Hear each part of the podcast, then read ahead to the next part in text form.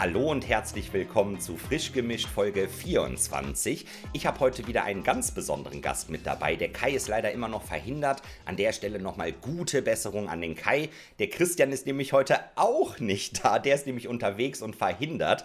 Jetzt ist der Sebastian Friekler eingesprungen. Ich bin dir sehr, sehr, sehr dankbar. Wenn das jetzt hier weitergeht, musst du aber allerdings eventuell nächste Woche den Podcast dann alleine machen. Also scheinbar vom, vom Ursprungsteam verschwindet immer einer. Aber ja, erstmal vielen Dank. Hallo Sebastian, grüß dich, wie geht's dir?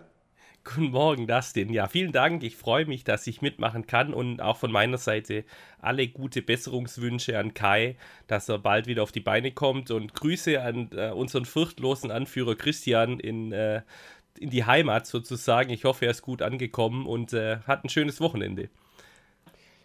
Dann würde ich sagen, starten wir auch direkt mal mit unserem heutigen Newsblog. Es gibt nämlich wieder einige Neuigkeiten. Wir haben mal wieder alles für euch zusammengetragen, bevor wir dann zu unserem Hauptthema Brothers War kommen. Als allererstes nochmal das Thema Secret Layer. Das ist wirklich hier mein, mein Spezialbereich. Allerdings normalerweise kein Podcast ohne Secret Layer. Heute nur ein Update. Es sind keine neuen Secret Layer dazugekommen. Ich meine, vor zwei Wochen in der Episode hatten wir wirklich ohne Ende Secret Layer. Jetzt nur nochmal hier kurz das Update zu dem Jubiläums-Countdown-Kit, was ich auch so ein bisschen als Adventskalender so angeteasert habe. Dort sind jetzt wirklich alle Spoilerkarten quasi veröffentlicht worden. Also falls ihr das Ganze nicht komplett blind kaufen möchtet oder euch das mal anschauen möchtet, ich werde jetzt nicht nochmal alle Karten vorlesen, aber die komplette Liste ist jetzt quasi öffentlich. Also falls ihr da das Ganze nicht einfach so kaufen möchtet, euch das anschauen wollt, wir packen euch wieder alle Links hier in die Show Notes am Ende rein, über alles, was wir quasi erwähnen, wo man mal reinschauen kann. Und das wollte ich hier am Anfang einfach mal erwähnt haben, bevor wir jetzt quasi zu den Competitive News kommen. Sebastian. Ja, äh, gerne ein kurzer Punkt noch zu den äh, Secret Layer. Ihr müsst schnell sein, je nachdem, wann ihr die Folge hört, weil ähm, es wird nur noch vier Tage lang vom Stand der Aufnahme verkauft. Das Ganze soll ja bis Ende November verschickt sein. Deswegen, falls ihr euch das kauft, schreibt mir doch bitte auf Twitter, ob es auch wirklich ankommt, weil ich habe noch meine Bedenken. Oh ja, das ist ein sehr guter Hinweis. Das würde mich auch interessieren. Das ist ja alles so ein bisschen knapp im Moment bei Wizards. Man sieht ja auch bei ganz vielen Produkten immer das Supply Chain Problem. Das ist ja eine neue Vokabel, die ich gelernt habe in den letzten Monaten. Das sehen wir öfters und ja, ich hoffe, die kriegen das hin. Ich bin gespannt.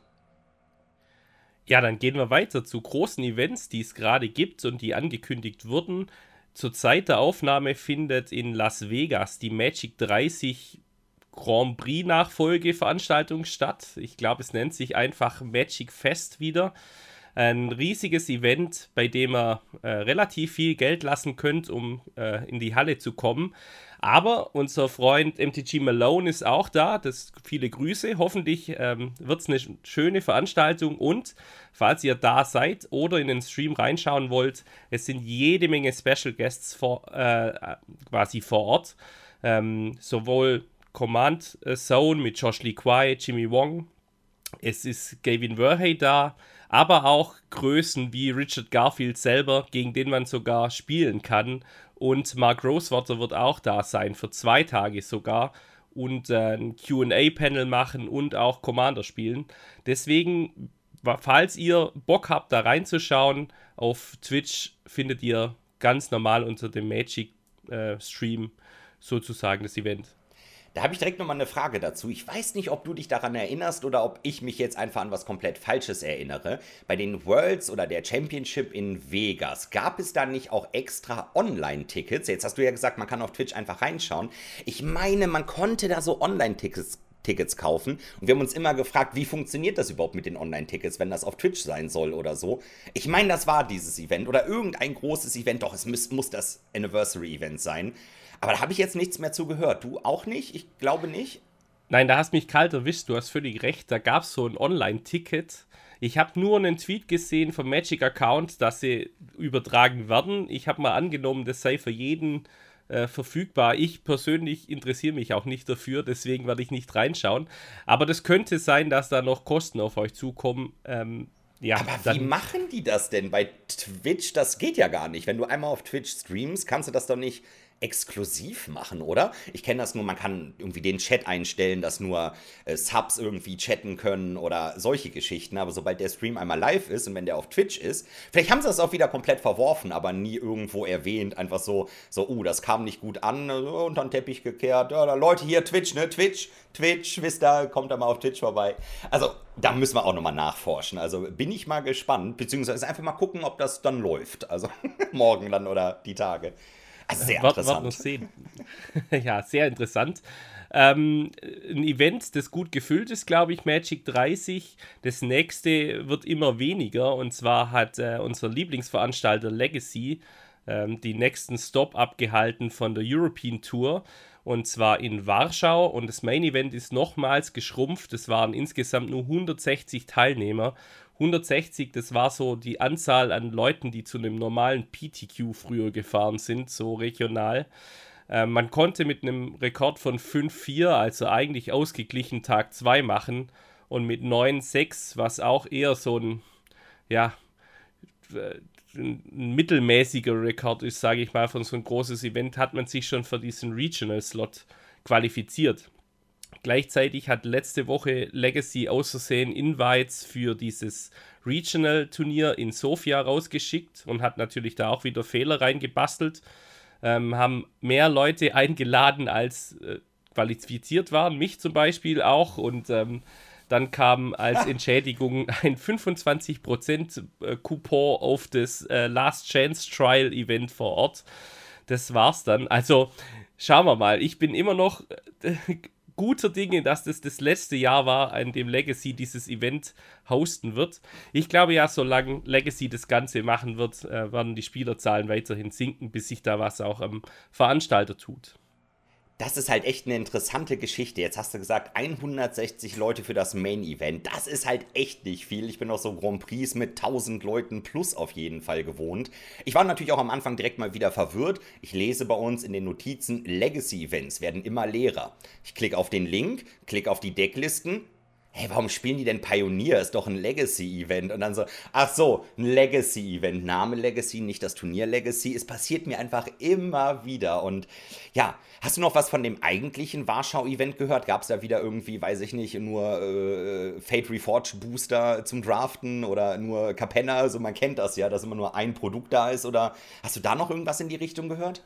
Ich habe ich hab kein Update mehr gehört, weil ich auch niemanden kannte, der hingefahren ist. Und das ist, glaube ich, das erste Event seit locker 15 Jahren, wo ich niemand gekannt habe.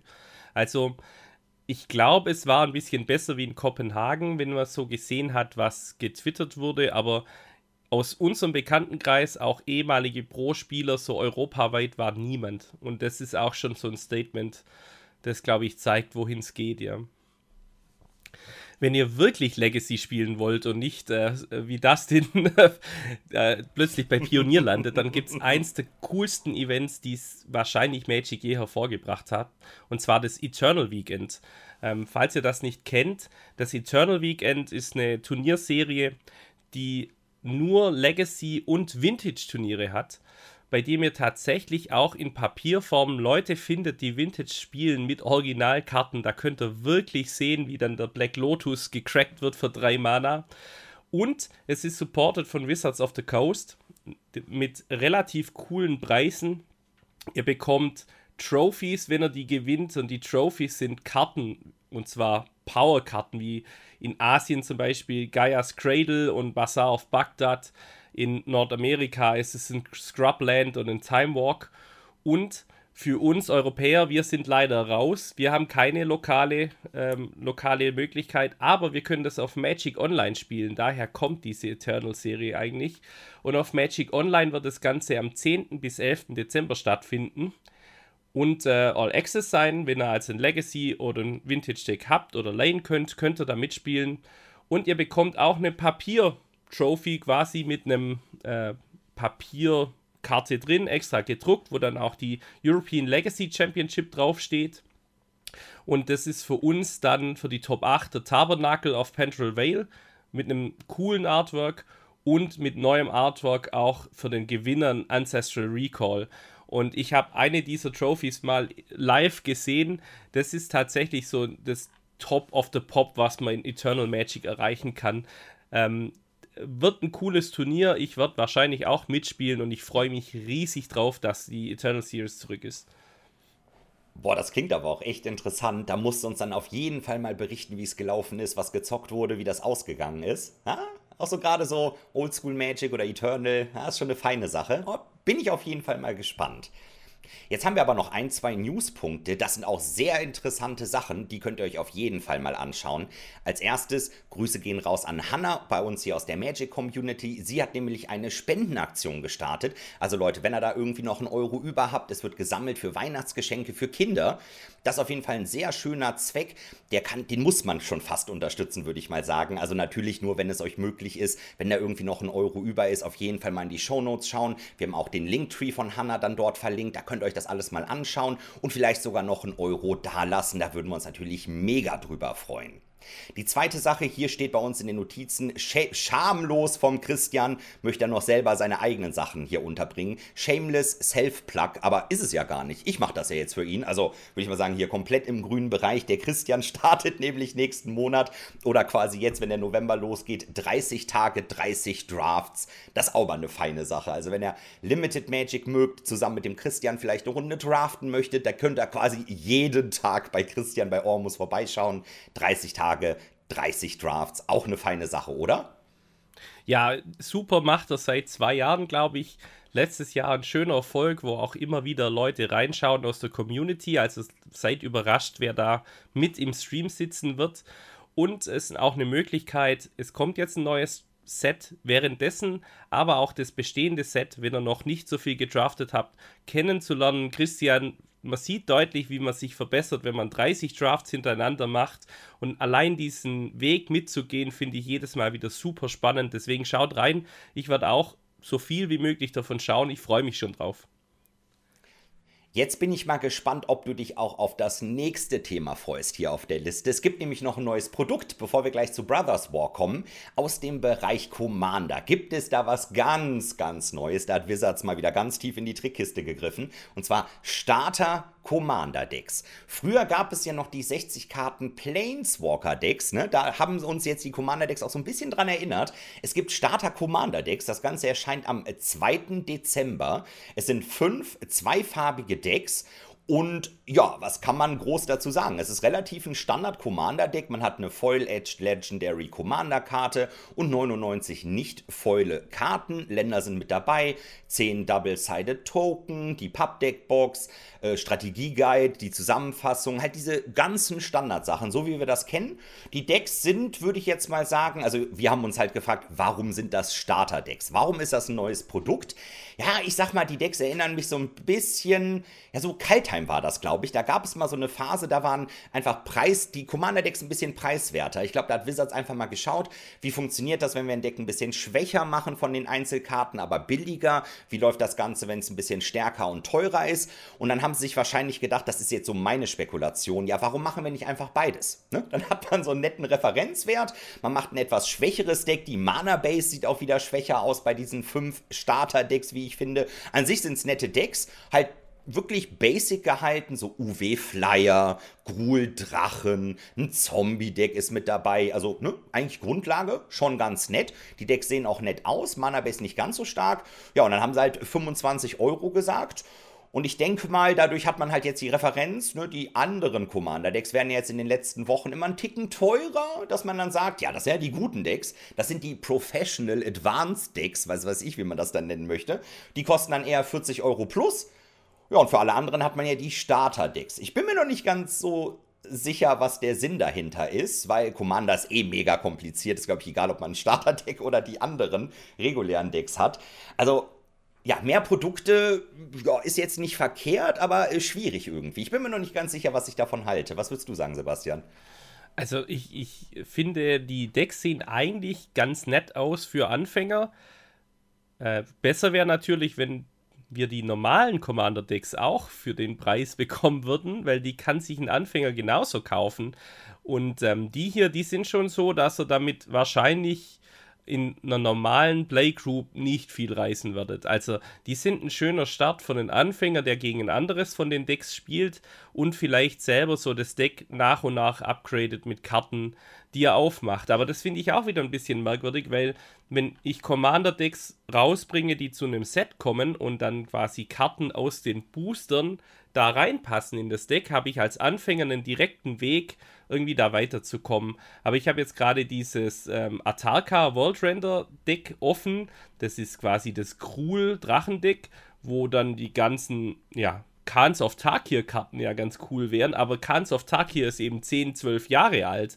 Das heißt, wie soll ich denn jetzt als Anfänger an die Karten rankommen, wenn ich kein Card Market Account habe zum Beispiel? Deswegen ist mir es noch nicht ganz so klar, wer das Target ist. Generell finde ich es immer cool, so Anfängerprodukte zu haben. Die dürften für mich aber sogar noch ein bisschen günstiger sein. Ich glaube, 25 Euro ist schon noch eine Einstiegshürde für jemanden, der vom Spiel überhaupt keine Ahnung hat.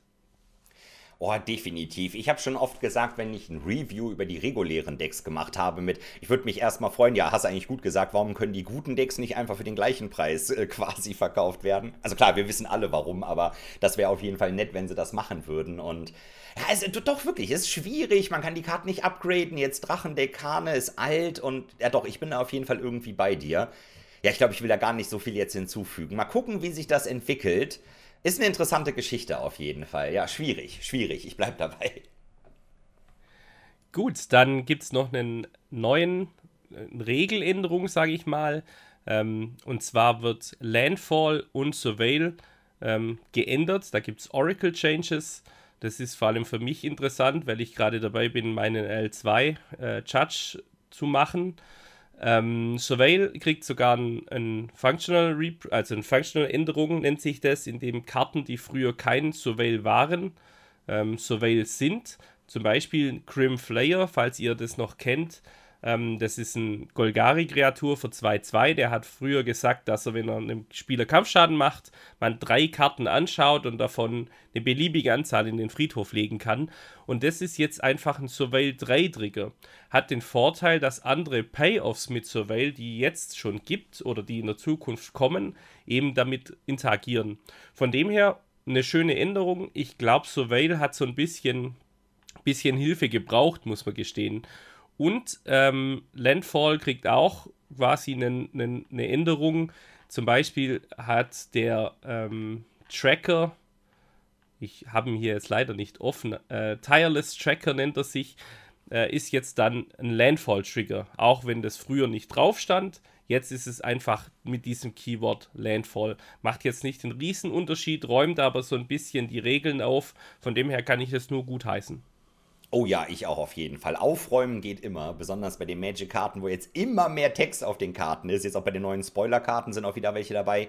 Huh, da ist ein halber Roman auf der Karte. Also, das ist auf jeden Fall angebracht, würde ich mal sagen. Also, ich hoffe, jetzt wird nicht nur Platz auf den Karten gemacht, damit man mehr anderen Text draufdrucken kann. Also, gerne ruhig ein bisschen simpler halten. Ich meine, die Magic-Community hat das ja auch schon gemacht. Da wurde oft gesagt, ja, hier Landfall, das und das. Oder äh, das ist eigentlich Surveil 1 und dann zieh eine Karte irgendwie. Consider zum Beispiel.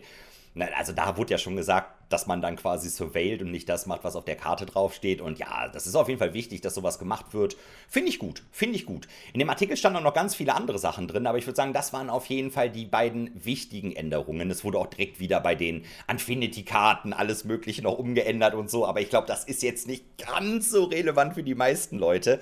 Aber so an sich, wenn da quasi die Karten ein bisschen aufgeräumt werden, das finde ich schon gut. Das ist auf jeden Fall okay.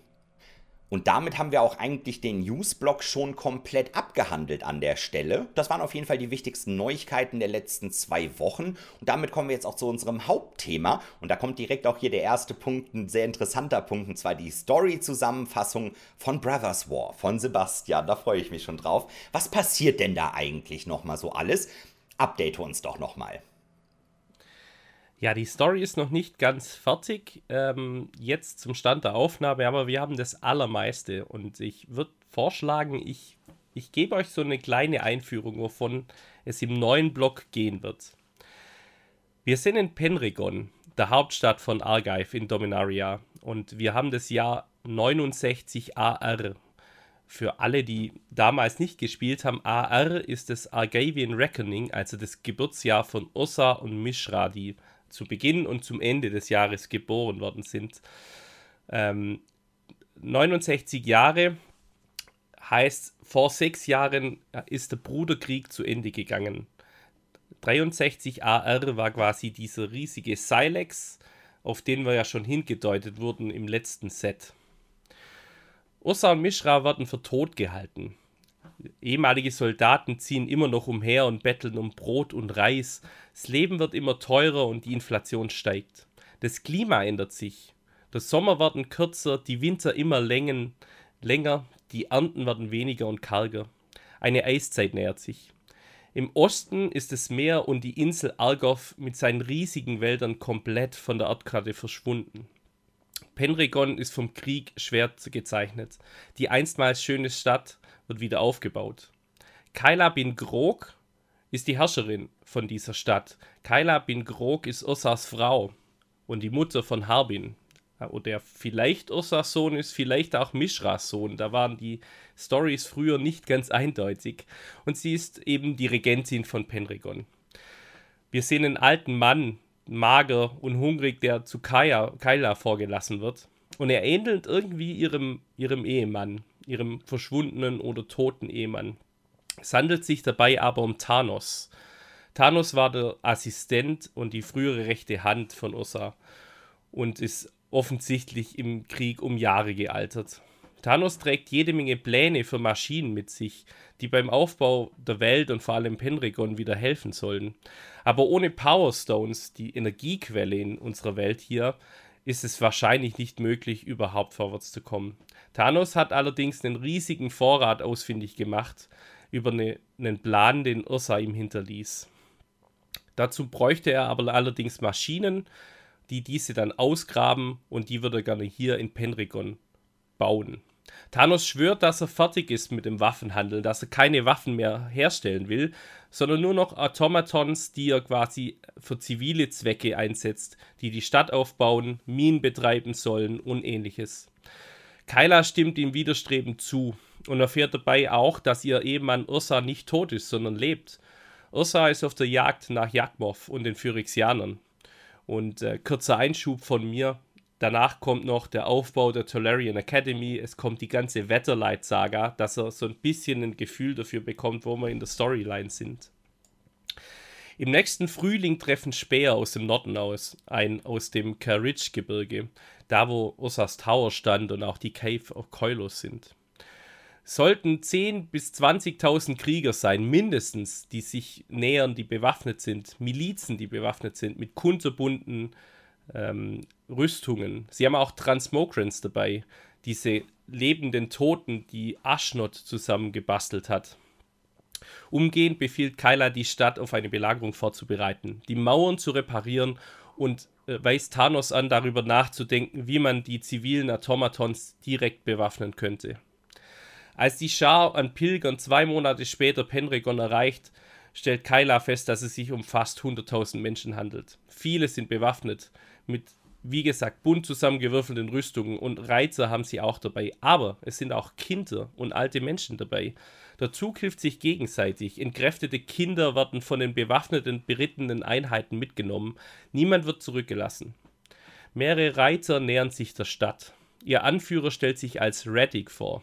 Ihre Streitmacht als die Church of Tal.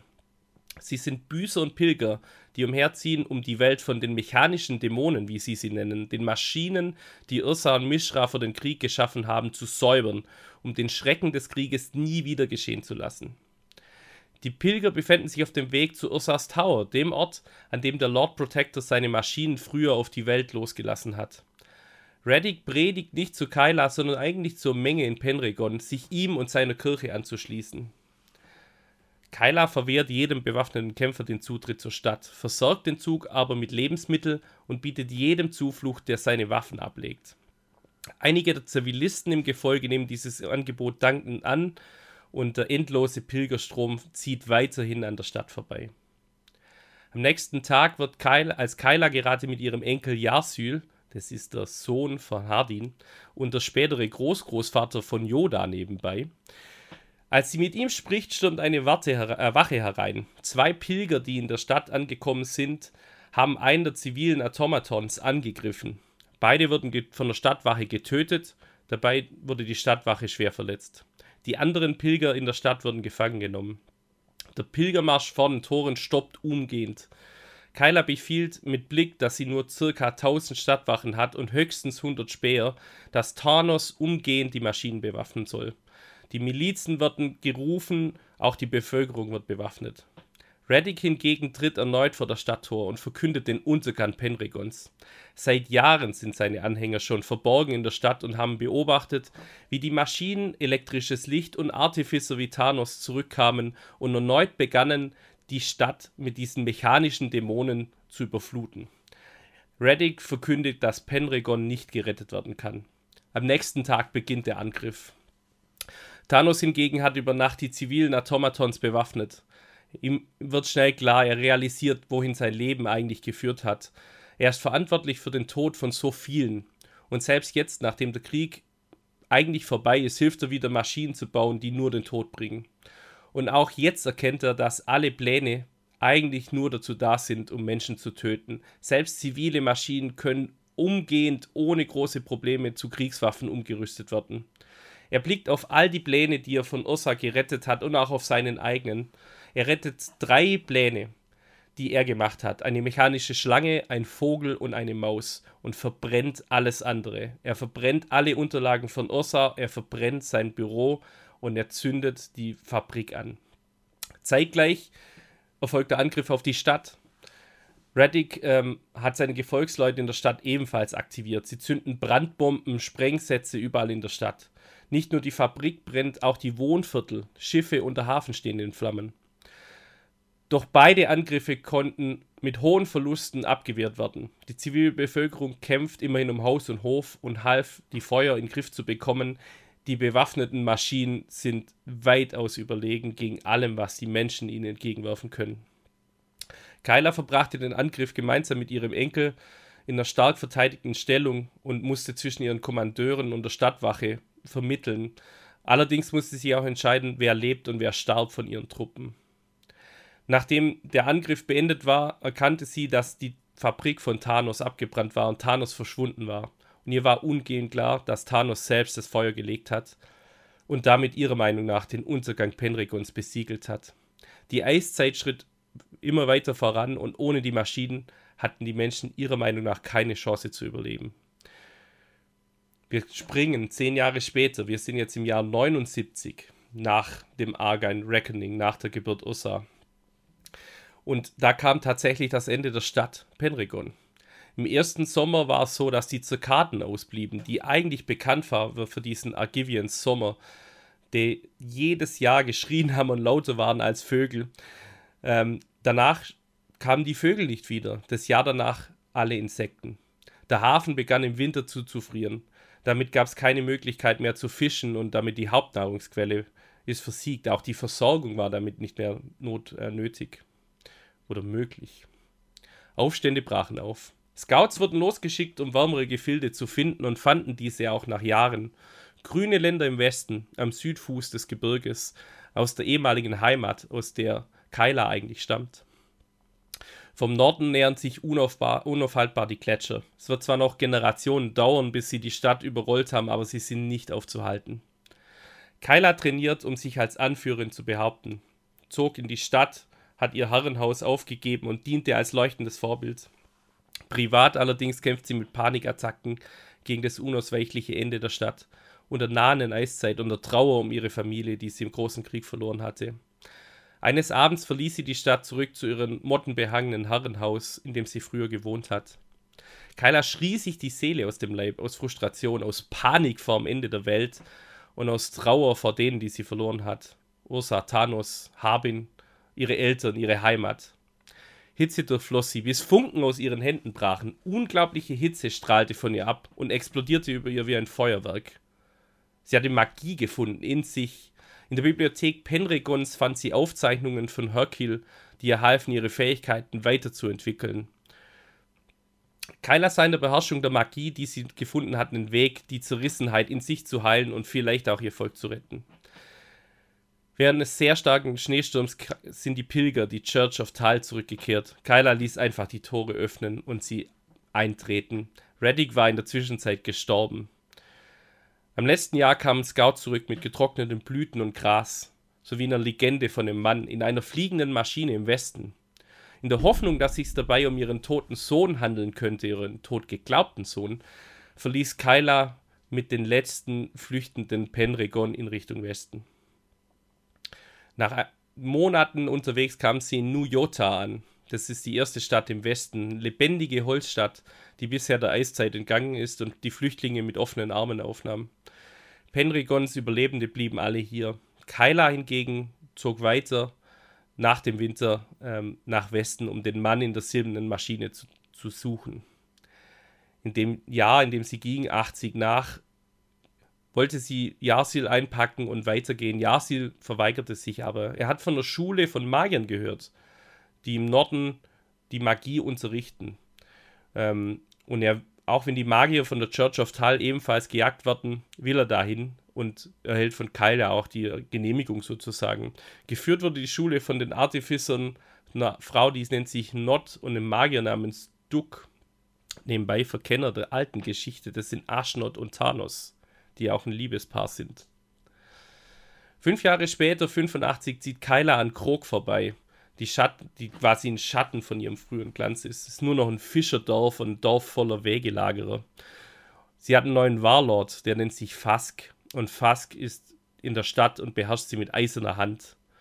Aber Fask wird verfolgt von einem Geist. Und eines Nachts, als er sich wieder beobachtet fühlt, springt er mit einem gezückten Messer auf, wild schreiend und er sieht einen Schatten, der auf ihn zugeht und dreht völlig durch. Was er sieht, ist der Schatten von Teferi.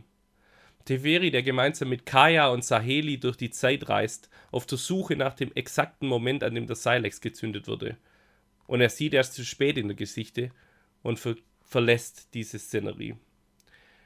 Und dann wird die Geschichte quasi immer wieder so Einblicke in den Brothers War. Das heißt, wir folgen jetzt Teferi immer in seiner in seiner Suche nach dem, nach dem Zeitpunkt, an dem der Silex explodiert, an unterschiedliche Stellen. Zum Beispiel sind wir 28 AR, also viel früher, quasi zu Beginn oder zu Beginn des Brothers War, als Krogsharp, die Stadt, die quasi Kailas rechtmäßiges Erbe ist. Wir, wir sehen dann einen jungen Soldaten, einen Studenten, der Pilot wird, Sunwell, in den Reihen von Ursas ähm, Armee, der einen der Avenger äh, steuert und bedient. Krog wird angegriffen von der Tracking Engine und von der endlosen Armee von Mishra mit seinen Falachi-Soldaten. Nach einem riesigen Kampf sieht das Sunwell, dass er nur noch rennen kann, dass er nur noch flüchten kann und die Stadt gefallen ist. Gleichzeitig sehen wir aus diesem aus der angreifenden Armee einen Mann, der nennt sich Ayman. Ayman liegt sterbend in der Gasse eigentlich. Er sieht einen Tod auf sich zukommen, wie der Teferi, der in der Zeit landet. Aber viel zu früh ist und seinen Wegbegleitern Kaya und Saheli sagt, wir sind zu früh, wir sind Jahre entfernt, wir sind viel zu früh, noch nicht. Und Ayman überlebt mit dem Glauben, dass der Tod zu ihm gesagt hat, noch nicht. Wir springen wieder in der Zeit, 44 AR.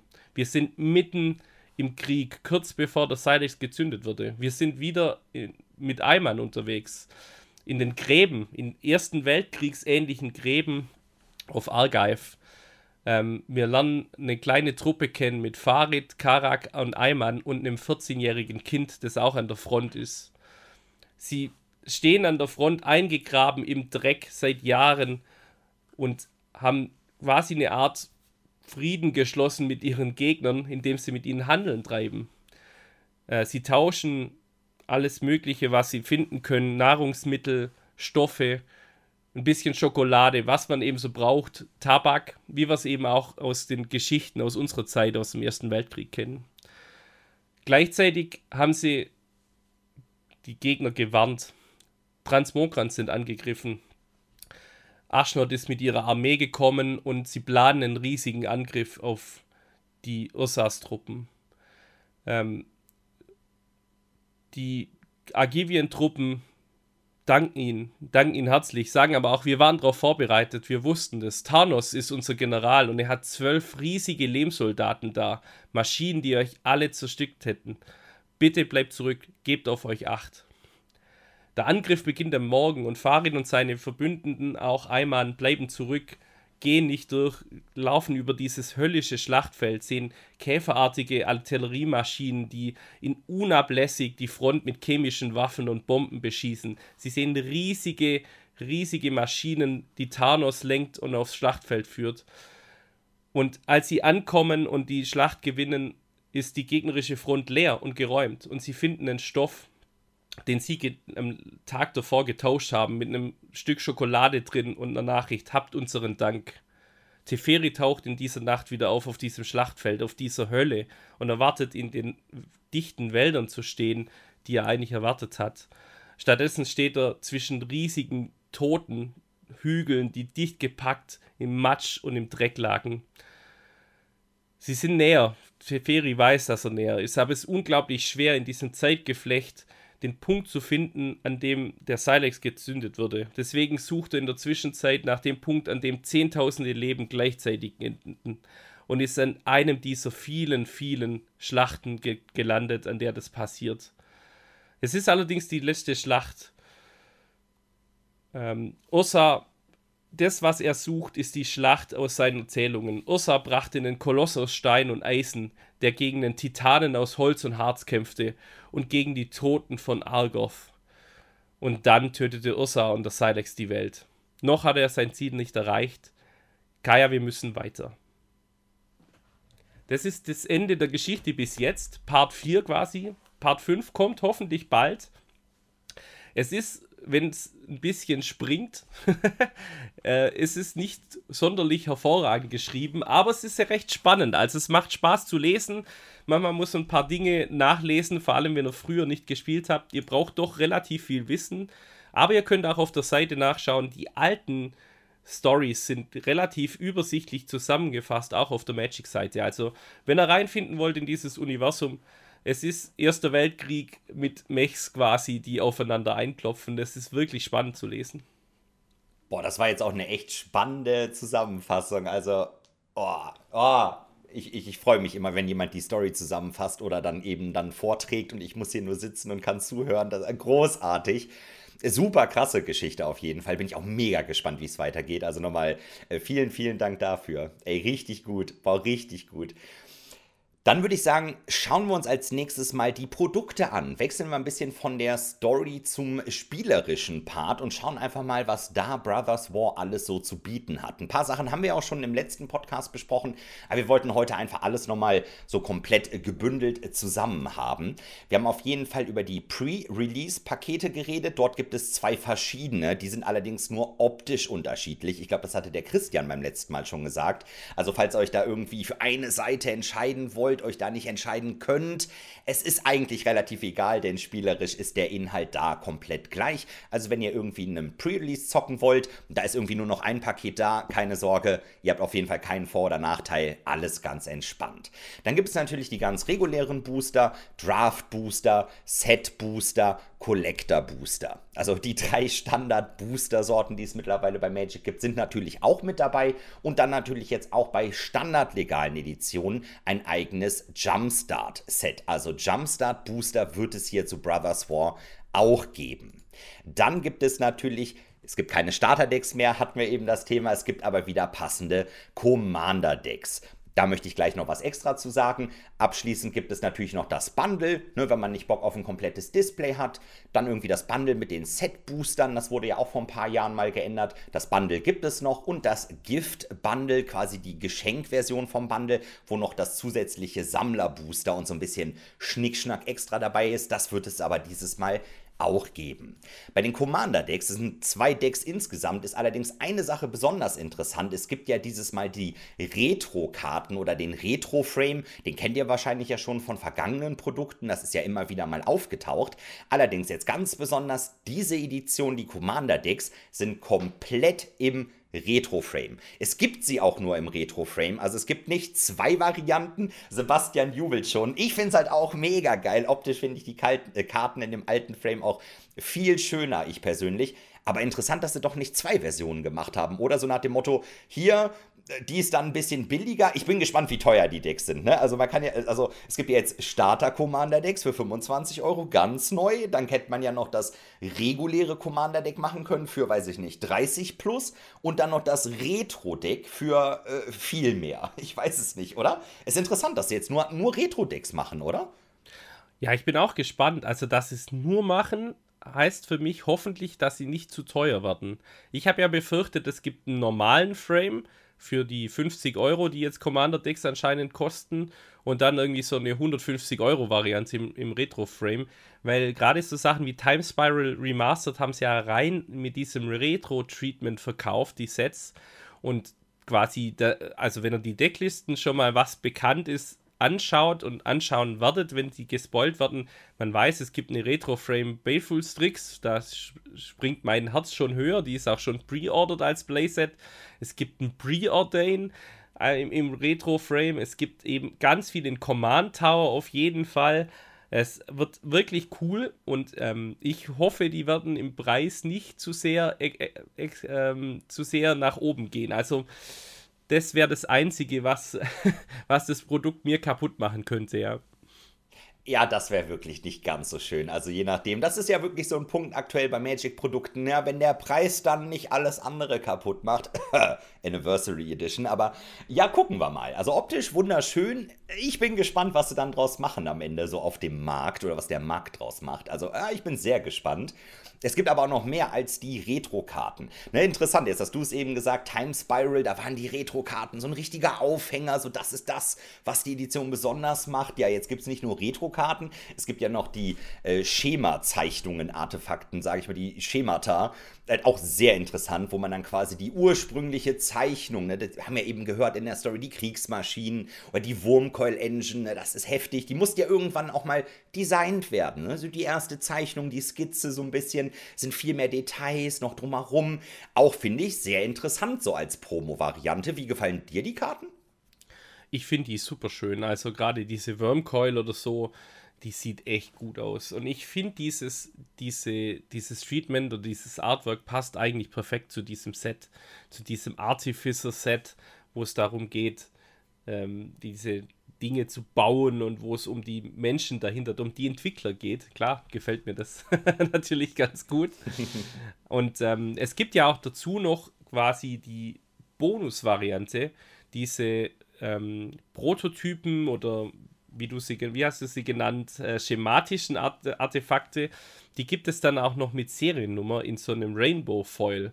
Das heißt, jede davon hat, ist quasi 500 Mal gedrückt worden und ihr könnt öffnen eine davon, eben eine von 500, die hat dann auch die Zahl draufstehen, wie, welche ihr davon habt und die wird natürlich unglaublich teuer sein. Ich glaube, das wird so der maximale Blink von der Wormcoil Engine sein, ähm, die im eins von 500 zu haben im Rainbow, äh, Rainbow Foil. Uh. Alten Artwork. Oh, das ist, glaube ich, ganz cool, ja.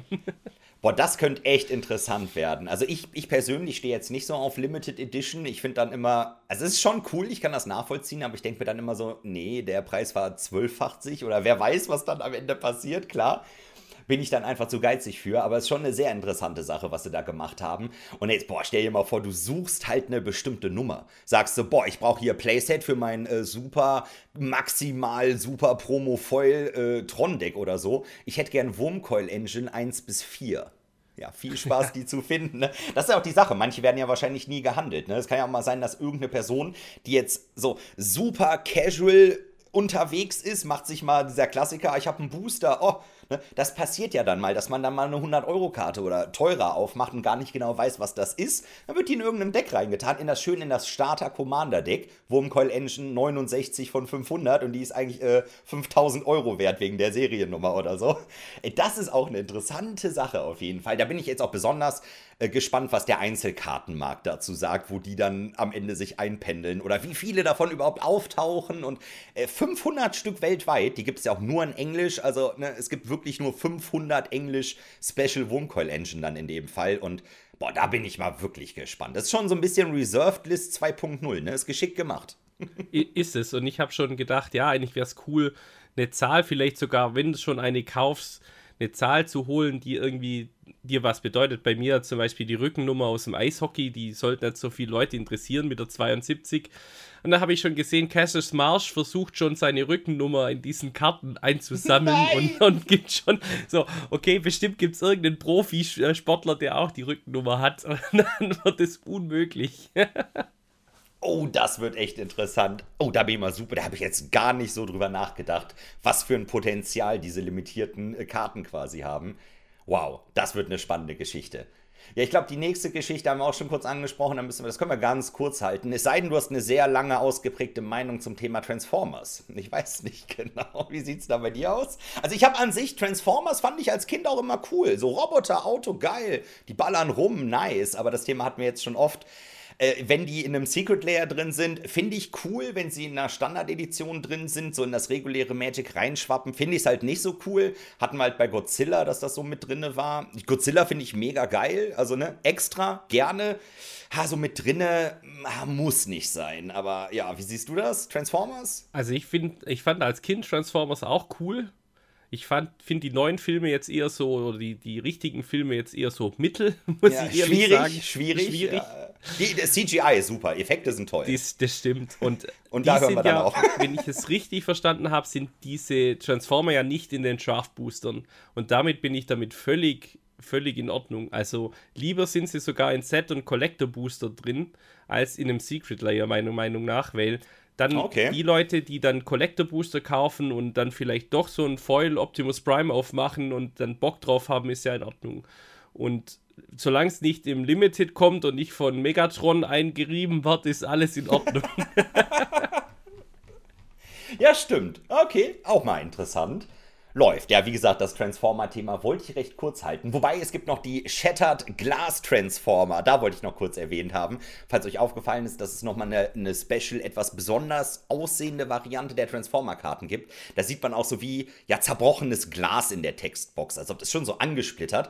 Und wenn ich habe irgendwo das gelesen, ich finde es leider an der Stelle nicht mehr. Das ist quasi Transformers in einem alternativen Universum. Nochmal kurz Kontext bei Transformers, für alle, die das nicht kennen, da gibt es zwei Parteien. Einmal die Autobots, das sind quasi die Helden, und die Decepticons, das sind die Bösewichte in der Storyline. Aber in dieser Shattered Glass-Version, das ist ein alternatives, jetzt haben wir in Magic ein alternatives Transformer-Universum, wo das genau andersrum ist. Die Decepticons sind die Helden und die Autobots, also Optimus Prime ist der Hauptbösewicht quasi.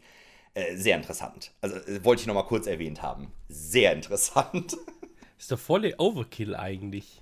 Also, also warum, wer sich da verwirklicht hat, finde ich ja cool eigentlich, aber es ist der komplette Overkill. Ja, ja ich, ich warte nur darauf, dass wir irgendwann eine Edition kriegen und dann kriegen wir in der Magic-Edition einen Crossover von zwei anderen Franchises. Also sowas wie, äh, dann kommt äh, Harry Potter versus Street Fighter, aber das ist dann nur in den standardlegalen äh, Boostern, Collector-Boostern drin. Und dann äh, wird spannend. ich bin gespannt, wo sich das hin entwickelt. Äh, wir werden euch dann natürlich up to date halten. Ansonsten über die Mac Basic Lands haben wir schon geredet. Full Art Standardländer, auf denen die verschiedenen Kriegsmaschinen aus der Story zu sehen sind. Optisch finde ich die super, aber ja, Full Art Länder ja, gibt es jetzt immer, überall. Also ich glaube bald, es dauert nicht mehr lange, dann ist jedes Land, glaube ich, Full Art, oder? Oder? Ja, ich, ich habe in der Zwischenzeit schon wieder reagiert und mir weiter Invasion äh, Basics geholt. Im um, alten Frame einfach. Im alten Frame, ohne Schnickschnack. Die finde ich immer noch am schönsten. Ja, also ich finde die auch ganz nett. Ich würde sie selber nie spielen, diese, diese Länder. Und wer da Spaß dran hat, vor allem die sind ja von den Preis, die werden ja wertlos sein. Und Basic Lands braucht man ja gern mal mehr als drei, sondern 20 Stück pro genau. Insel, pro Mountain. Und die werden auch gut zu haben sein. Von dem her glaube ich, das ist eigentlich ein schönes, schönes Ding, wenn da jemand drauf steht.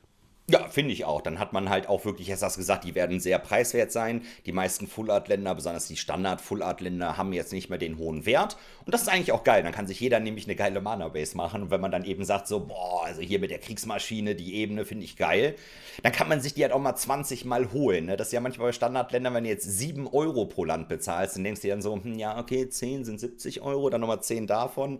Äh, schwierig. Also, nö, finde ich auch cool, bin ich komplett dabei.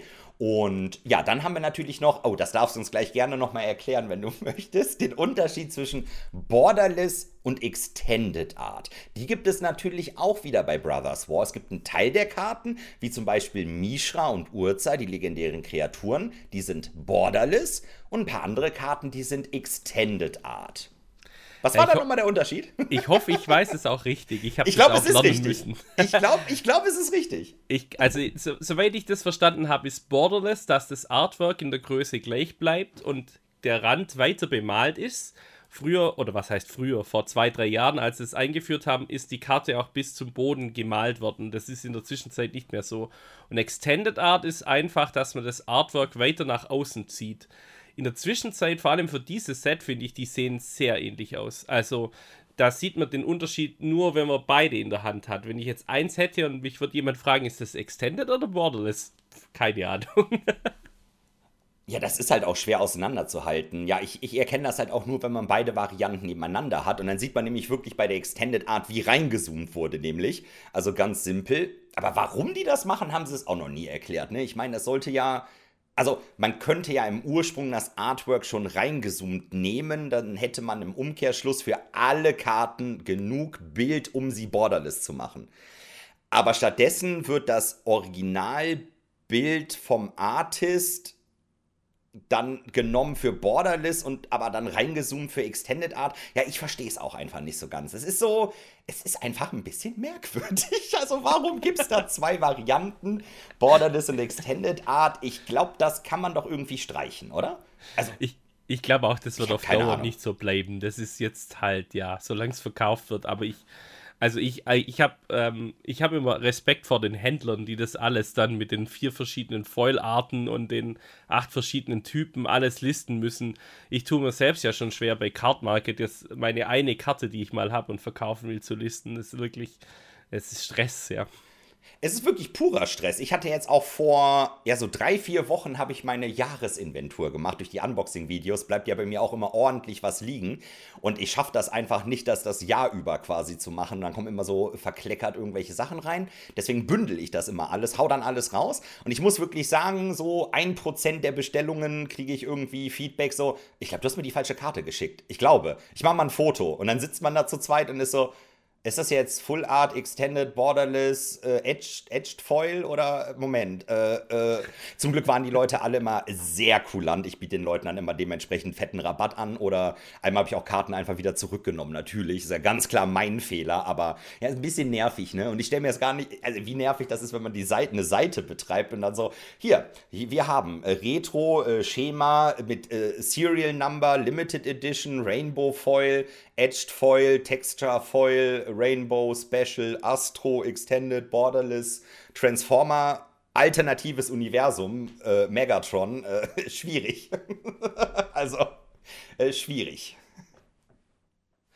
Neue Mechaniken haben wir auch vorgestellt bekommen. Es sind nur zwei, wenn ich das richtig gesehen habe, die im, im Set kommen.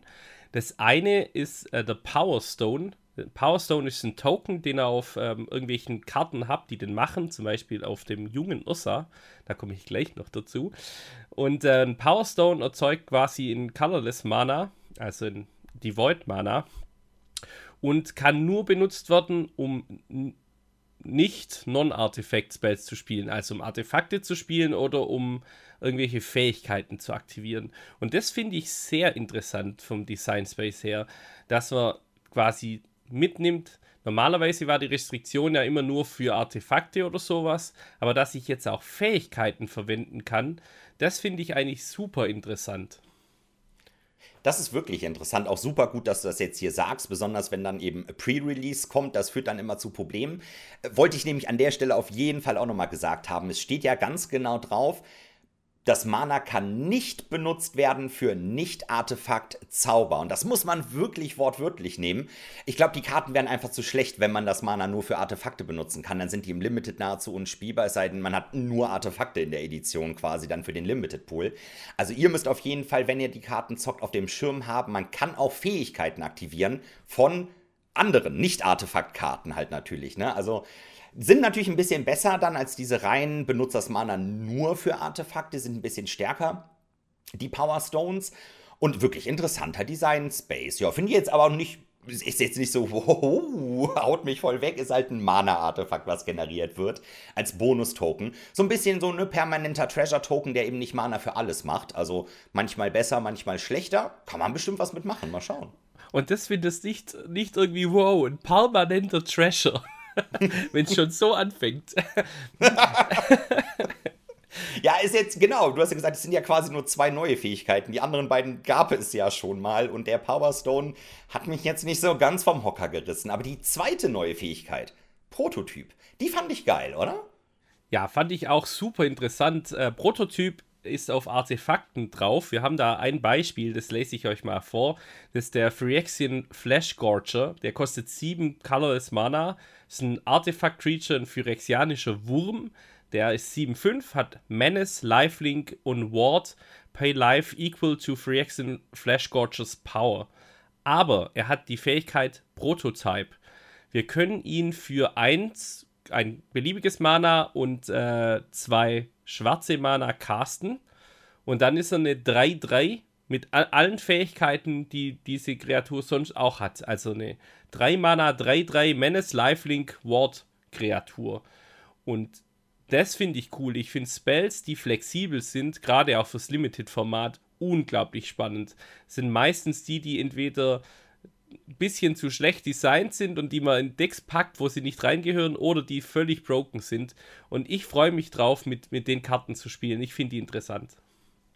Ich finde die auch wirklich interessant. Das ist eine coole Mechanik, auch vom Flavor natürlich cool. Jetzt haben wir die ganze Zeit über diese riesigen Kriegsmaschinen, die da auf dem Schlachtfeld sind, geredet. Und ja, da, da, natürlich baut man nicht direkt den äh, 12 Meter großen Flash-Gorger-Wurm zusammen, sondern fängt mal ein bisschen kleiner an mit dem kleinen Prototyp. Erstmal gucken, funktioniert das Ding, funktioniert eigentlich auch der, der Ward-Apparat da drinne, der Ward-Generator und äh, gucken wir einfach mal die kleine Prototyp-Variante. Äh, Finde ich cool. Cooles Design, coole Fähigkeit, eröffnet viele Spielmöglichkeiten, äh, finde ich geil. Also finde ich cool. Über eine Sache haben wir ja eben noch geredet mit, wie ist denn jetzt genau die Color Identity? Also äh, Prototyp kostet schwarzes Mana, die Karte ist eigentlich farblos. Da war ja auch schon irgendwie was, oder? Ja, das, das müssten wir nochmal nachhören. Da äh, bin ich auf die Release Notes gespannt, weil die Karte ist, ähm, hat keine Farb-Identity drauf und die ist überall sonst eigentlich eine farblose Karte. Und für Commander äh, ist es eigentlich ja kein Regeltext, sondern es sind bezahlte Fähigkeiten. Es könnte schon so sein, dass man, dass man dann sagt, okay, für Commander speziell ist dann eine schwarze Identität. Aber wer eben wieder was, das abweicht von Commander im Vergleich zu den normalen Magic-Regeln. Ich bin gespannt, wie es sein wird. Also ich schön, äh, wäre cool, wenn es äh, irgendwie dieses äh, brechen würde und ich in meinem Celestia-Deck eine doppelschwarze Karte drin hätte. Aber ich glaube ja nicht, dass es so enden wird, sondern da wird es schon eine Restriktion geben, ja.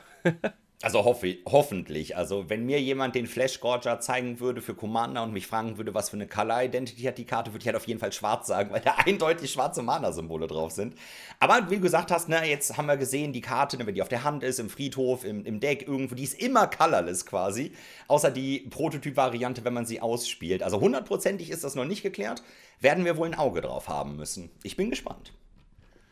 Und die zwei Mechaniken, die zurückkommen, die kennen wir schon. Eine finde ich super, die andere fand ich furchtbar. Da hätte ich auch gleich deine Meinung noch dazu. Die ich stimme Mecha dir zu. Unearth ist cool, äh, Karten zusammen fusionieren in Riesenkarten nicht so cool. Ja, richtig, genau ja, so. Bin ich voll also, bei dir. Äh, Meld ist ja zurück, da habt ihr letztes Mal schon drüber gesprochen. Wir haben noch eine Titania bekommen, das ist die dritte und letzte Meldkarte. Und wer schon mal mit Meld gespielt hat, es ist unglaublich bescheuert, damit zu spielen, als in Papier, weil ihr die Karten aneinander schieben müsst. Ihr müsst sie meistens aus der Hülle rausnehmen, damit es überhaupt geht. Dann zwei Karten zu tappen, irgendwelche Marken. Also es ist irgendwie äh, wirklich kein Highlight vom, vom Design her, wenn man in Papier spielt. Die andere Fähigkeit Unearth, falls ihr die noch nicht kennt, äh, Karten haben, vor allem Kreaturen, haben einen Unearth-Kosten und die könnt ihr für diese Kosten aus dem Friedhof einmalig spielen. Die kommen mit Haste aufs Spielfeld und werden am Ende des Zuges exiled. Das zum Beispiel für eine Kreatur, die gespoilt wurde, Ashnots Harvester, ist eine 3-1-Kreatur für 2 Mana. Und wenn er angreift, kann man eine Karte vom Friedhof exilen. Und für die Unearth-Kosten 1 und Schwarz kann man die Karte aus dem Friedhof spielen, einmalig. Die bekommt Haste und kann dann eben wieder angreifen. Und die Fähigkeit triggert eben auch nochmal. Und das ist natürlich schön, um Friedhof-Shenanigans zu aktivieren, Karten abzuwerfen und dann für für mehr Wert zu kaufen, äh, zu spielen und ähm, synergiert auch mit ein paar Karten sehr, sehr gut, die wir schon im Set gesehen haben. Ja, auf jeden Fall. Ich weiß jetzt nicht, ob du das jetzt eben erwähnt hast. Unearth ist nur Hexereigeschwindigkeit. Hast du das gesagt? Das ist nochmal der Trip, Hast du gesagt, dann ist alles gut. Das wäre jetzt noch mein Tipp für den Pre-Release gewesen. Aufpassen, ne? der kleine Bonustrick bei den Power Stones, Unearth, ne? nicht spontan noch einen Blocker generieren, äh, könnte zu Problemen führen, wenn man sich darauf verlässt, dass man dann noch einen Blocker mehr hat und dann doch keiner mehr aus dem Friedhof kommt. Aber genau wie du gesagt hast, Unearth, die Fähigkeit mag ich gerne. Man kann Discard-Synergien unterbringen. Das ist wirklich eine geile Fähigkeit. Also ne, die Karten, man kann sie auch doppelt benutzen, also er generiert einfach Value. einfach geil. Ich mag die Fähigkeit. Friedhof-Synergien mag ich so sowieso und Meld, ja, äh, schwierig. Äh, sehr schwierig. Ähm, ich bin ja auch nicht der größte Fan von den Transform-Karten allgemein, die zwei Seiten haben. Ich finde sie vom Flavor immer 10 von 10 eigentlich. Also flavormäßig ist das einfach geil. Klar, Werwölfe, wie willst du das groß anders darstellen als mit zwei Karten, dann eine vorne, eine hinten? Vom Flavor finde ich es cool. Ist halt super unpraktisch, wenn man damit spielt, besonders in Paper, wenn man die Karten von Hand manuell umdrehen muss. Schwierig. Oh, Sebastian hat gerade die Handbewegung gemacht, aus der Hülle raus und wieder rein. Oder man tut die Karte nur so halb rausziehen und wieder halb reinstecken. Alles schon gesehen, alles Katastrophe. Und ja, zum Glück sind es nur drei Karten, deswegen ich bin da cool mit. Nice, passt zur Story, passt zum Flavor. Ja, spielerisch finde ich es halt ein bisschen anstrengend. Das ist es eigentlich. Also ich finde es jetzt nicht super schlimm, ist kein Weltuntergang. Es ist eher anstrengend auf jeden Fall. Aber ja, das sind auf jeden Fall die vier Mechaniken oder die, die zwei Mechaniken. Power Stones würde ich auch schon sagen, äh, gibt es ja auch eigentlich schon. Die Karte gibt es ja quasi schon als äh, Karte. Den Power Stone funktioniert ein bisschen anders. Aber passt auf jeden Fall zu so einer artefaktlastigen Edition, finde ich nett ausgewählte Fähigkeiten. Eine fünfte fände ich, ja gut, es gibt ja immer noch Karten mit anderen Fähigkeiten in der Edition, aber so, das sind die großen vier Hauptmechaniken. Fand ich auf jeden Fall ganz cool. Abschließend haben wir jetzt noch hier das Thema Reprints bzw. neue Spoilerkarten. Wir haben jetzt zum Zeitpunkt der Aufnahme noch nicht wirklich viele neue Spoilerkarten bekommen. Die kommen halt jetzt die ganzen nächsten Tage dann bis zum Release. Da werden ordentlich Karten gespoilert. Also falls ihr euch für Spoilerkarten interessiert, auf jeden Fall mal auf die Suche gehen. Da werden jetzt einige Karten wahrscheinlich gepostet sein. Wir haben jetzt, wie gesagt, noch nicht ganz so viele. Die Planeswalker, die Men-Karten haben wir jetzt alle schon besprochen. Ich würde sagen, die Painlands sollten wir an der Stelle aber hier nochmal kurz ansprechen der ein oder andere oder die ein oder andere wird das wahrscheinlich hier schon vermissen, diese Karten. Es sind nämlich die vier fehlenden Painländer, die wir noch nicht im Standardformat haben. Sind natürlich Reprints, namentlich Lanovar Wastes, Battlefield Forge, Brushland und Underground River.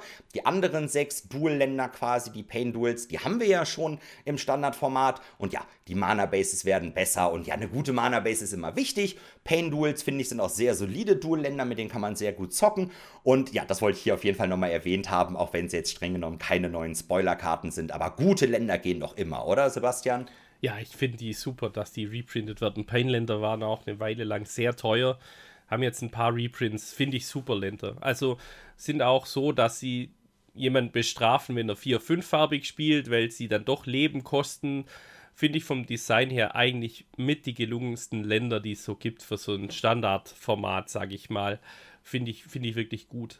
Ich würde auch noch von den Spoilern eins erwähnen, weil das noch nie gab, meines Wissens nach. Und zwar am Beispiel von Ursa. Ursa hat in dieser Edition drei Karten, eigentlich vier, wenn wir die Commander-Karte rausnehmen, aber drei Karten und zwar als äh, Mishra ebenfalls nebenbei, als äh, junger Schüler sozusagen. Das ist der Ursa Powerstone Prodigy, wie er gerade nach den Powerstones sucht. Einfarbig in Blau je älter er wird, desto mehr Farben kommen dazu. Die zweite Karte ist schon, als er quasi seine Frau geheiratet hat, dann ist er eine Azorius-Karte, weiß und blau, die dann Ursa Prince of Krog heißt. Und dann eben im vollen Battle-Modus, als er schon einen Spark hat, ist er dann eben der Ursa Lord Protector, der, der dann als Planeswalker auch äh, flippt. Finde ich schön, dass diese Hauptcharaktere, die ja so 20 Jahre Magic begleitet haben, in einem Set quasi wachsen und wir sie entwickeln sehen und dass sie auch mehr Farben bekommen, finde ich sehr schön. Mishra macht dasselbe, äh, wird von Rot zu Rot-Schwarz zu Krixis. Äh, finde ich eine tolle Idee.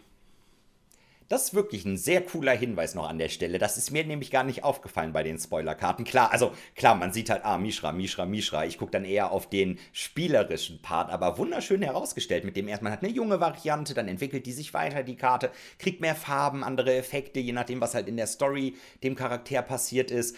Äh, das ist schon cool. Also auch wieder schön den Design Space ausgenutzt. Das finde ich auch cool.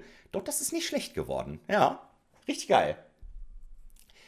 Und zum Abschluss haben wir noch ein sehr interessantes Thema hier bei uns in den Notizen stehen, und zwar Robot Wars mit Magic-Thema. Das ist komplett an mir vorbeigegangen, ist wohl am Ende vom Trailer, du darfst uns das gleich nochmal kurz erzählen, Sebastian, vom Trailer zu Brothers War sieht man das noch irgendwie, falls ihr euch dran erinnert. Ich habe das früher immer geguckt, als ich noch sehr viel jünger war. Ich würde sagen, 20 Jahre ist das bestimmt her, ich weiß es nicht. Lange ist es her. Robot Wars, falls ihr dran gedacht habt, es ist genau das, was ihr denkt, und zwar im Fernsehen lief das. Teams, die einen Roboter bauen und die kämpfen dann gegeneinander. Dann haben die irgendwie so eine Kreissäge, eine Hydraulik, einen Stampfer, einen weiß ich nicht. Und dann geht es darum, welcher Roboter besiegt den anderen Roboter. Und dann waren immer noch so an der Seite, haben sich immer noch so Walzen gedreht und dann gibt es Falltüren und es war so, fand ich ziemlich, ziemlich geil auf jeden Fall. Und was genau hat das jetzt mit Magic zu tun? Also im, im Trailer gab es quasi die Idee, Mishra und Ursa kämpfen ja gegeneinander in diesem, in der Story mit riesigen Mechs. Und sie haben so eine Arena kurz gezeigt, die wir damals aus Robot Wars kennen und haben auch diese ganz kurz die zwei Roboter gezeigt, die auch ähm, für Robot Wars mit am berühmtesten waren und äh, die dann in so einer halben Millisekunde aufeinander zugefahren sind. Und zwar war das ähm, äh, einer der Racer, quasi Racer, so ähnlich aussah. Das war früher ein Roboter, der hat so einen großen Skorpionstachel gehabt. Den gab es auch mit Abwandlungen, mit so einer Kreissäge, die der andere reingekreissägt hat. und der andere war so ein, so ein Chaos, hieß der, glaube ich, mit dieser Rampe, weißt du noch, der die Roboter einfach umgeworfen Ach so, hochgeflippt hat. hat. Ja, genau, so geflippt hat, ja. hat, ja, genau. Ja, und so sahen die aus. und ich fand's, also, es ist schon ein bisschen sehr cringy, aber so, auf der anderen lustig. Seite, wie sieht denn so ein Esper-Roboter von Robot Wars im Vergleich zu einem Crixis-Roboter von Robot Wars aus? Das habe ich mich gefragt. Das ist eine wirklich gute Frage.